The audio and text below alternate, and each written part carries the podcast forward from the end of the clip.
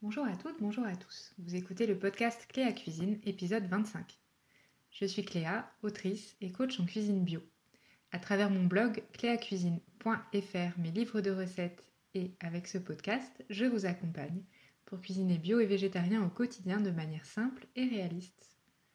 Alors je lis régulièrement plusieurs blogs de cuisine depuis une bonne quinzaine d'années maintenant.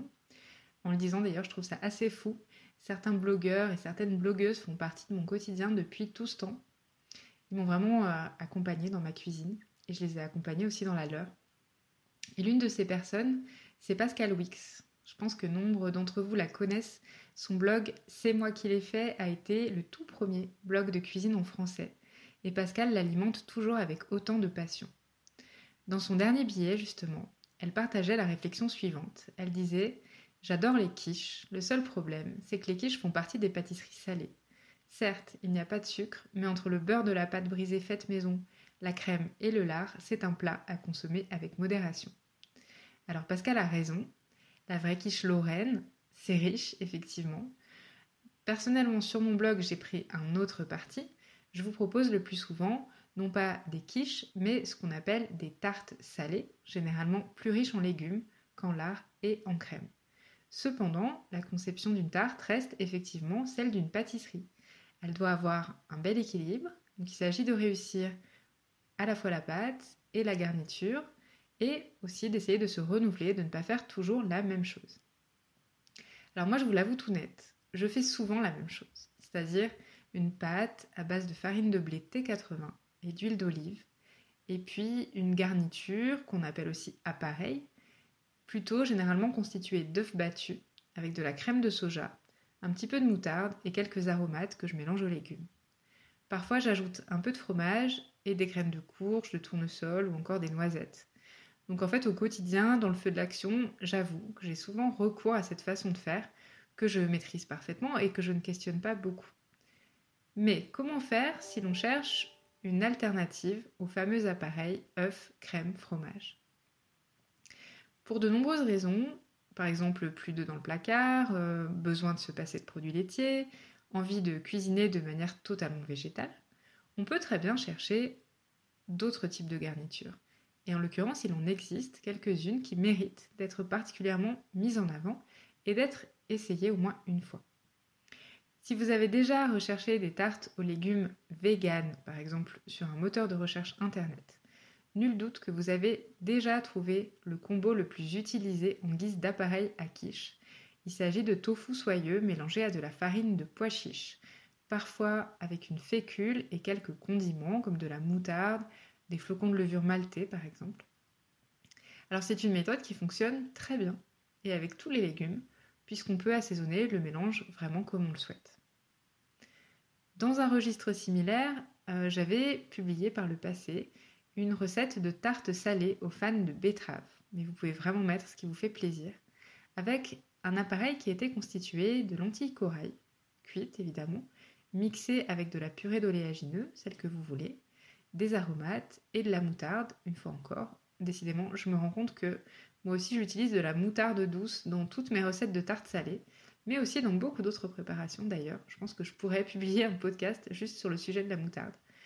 Donc par exemple, si vous cherchez cette recette d'appareil à quiche à base de lentilles corail, vous la trouverez sous le titre de galette aux fans et chips de betterave.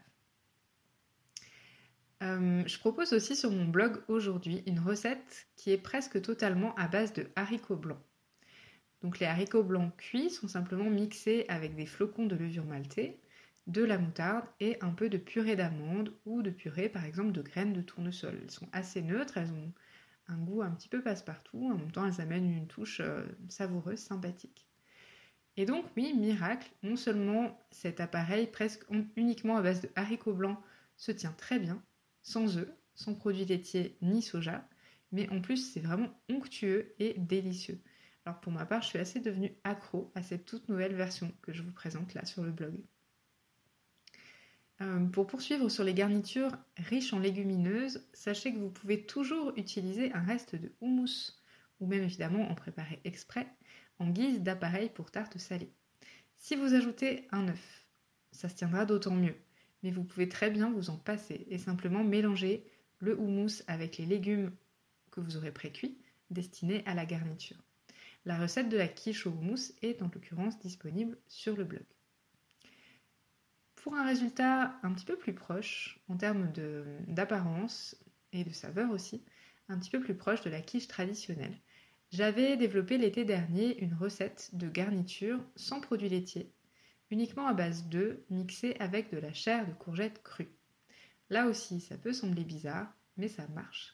La chair de courgette remplace la crème et donne du volume sans apporter vraiment beaucoup de goût, euh, pas de goût en tout cas désagréable, ou vraiment euh, significatif de courgette. Donc, pour ajouter du goût, en l'occurrence, j'avais ajouté dans cette recette du tofu fumé, que j'ai mixé en partie avec les œufs et la courgette. Et franchement, le résultat est bluffant. Donc vous la retrouverez sur mon blog sous le titre de quiche végétarienne sans produits laitiers. Enfin, si vous cherchez à vous simplifier la vie, vous pouvez évidemment laisser complètement tomber le concept d'appareil à quiche, c'est-à-dire ce mélange œuf-crème, et placer directement les légumes sur la pâte. Ça fonctionne très bien avec les tomates, vous me direz c'est normal puisqu'en fait ce sont des fruits. Donc les tomates vont fondre, elles vont caraméliser légèrement et il suffit de mettre un petit peu de pesto ou de moutarde, pourquoi pas, en dessous et puis quelques pignons par exemple par-dessus pour que ce soit simplement délicieux. Dans le même registre, j'ai publié sur mon blog une recette de tarte aux endives marinée à la crème de sésame et au miso qui fonctionne là aussi sans avoir besoin d'ajouter un appareil à quiche. Vous pouvez également opter pour une tarte tatin, que ce soit avec des rondelles de carottes ou de belles lamelles d'aubergine précuites à la vapeur, etc. Le fait de faire légèrement caraméliser les légumes dans le fond du moule va donner un résultat très fondant et la pâte va rester croustillante quand on va démouler la tarte pour la servir. Donc pensez évidemment au tatin d'aubergine. J'ai une recette aussi sur mon blog au tatin de carottes, de poireaux, d'endives et bien sûr les incontournables tomates qui arriveront d'ici quelques semaines. Aujourd'hui, on parle essentiellement de la garniture, mais je ne résiste pas à la tentation d'ajouter quelques conseils pour bien réussir la pâte de votre tarte aux légumes. Alors, moi je trouve ça tellement facile de préparer soi-même une pâte brisée qui serait dommage, je trouve, d'en acheter une au supermarché avec tout son emballage et parfois les produits ultra transformés qu'elle contient. Pour ma part, je me contente de peser 180 g de farine de blé T80. Je mélange avec une pincée de sel, puis j'ajoute 5 cuillères à soupe d'huile d'olive. Une fois que j'ai bien mélangé tout ça avec une fourchette, j'ajoute juste assez d'eau pour pouvoir amalgamer et malaxer la pâte à la main. Donc c'est à peu près 40 g d'eau, mais ça dépend de la capacité d'absorption de votre farine.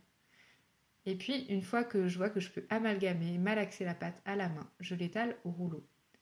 Il n'est vraiment pas utile de réfrigérer cette pâte à l'huile d'olive, elle est prête en 5 minutes. En revanche, ce qui est très pratique, c'est qu'il est possible de la faire en avance et de garder la pâte dans le moule à l'abri de l'air et de la lumière, par exemple sous un simple torchon. Si vous souhaitez utiliser une autre farine que le blé, sachez que la même recette fonctionne parfaitement avec de la farine d'épeautre.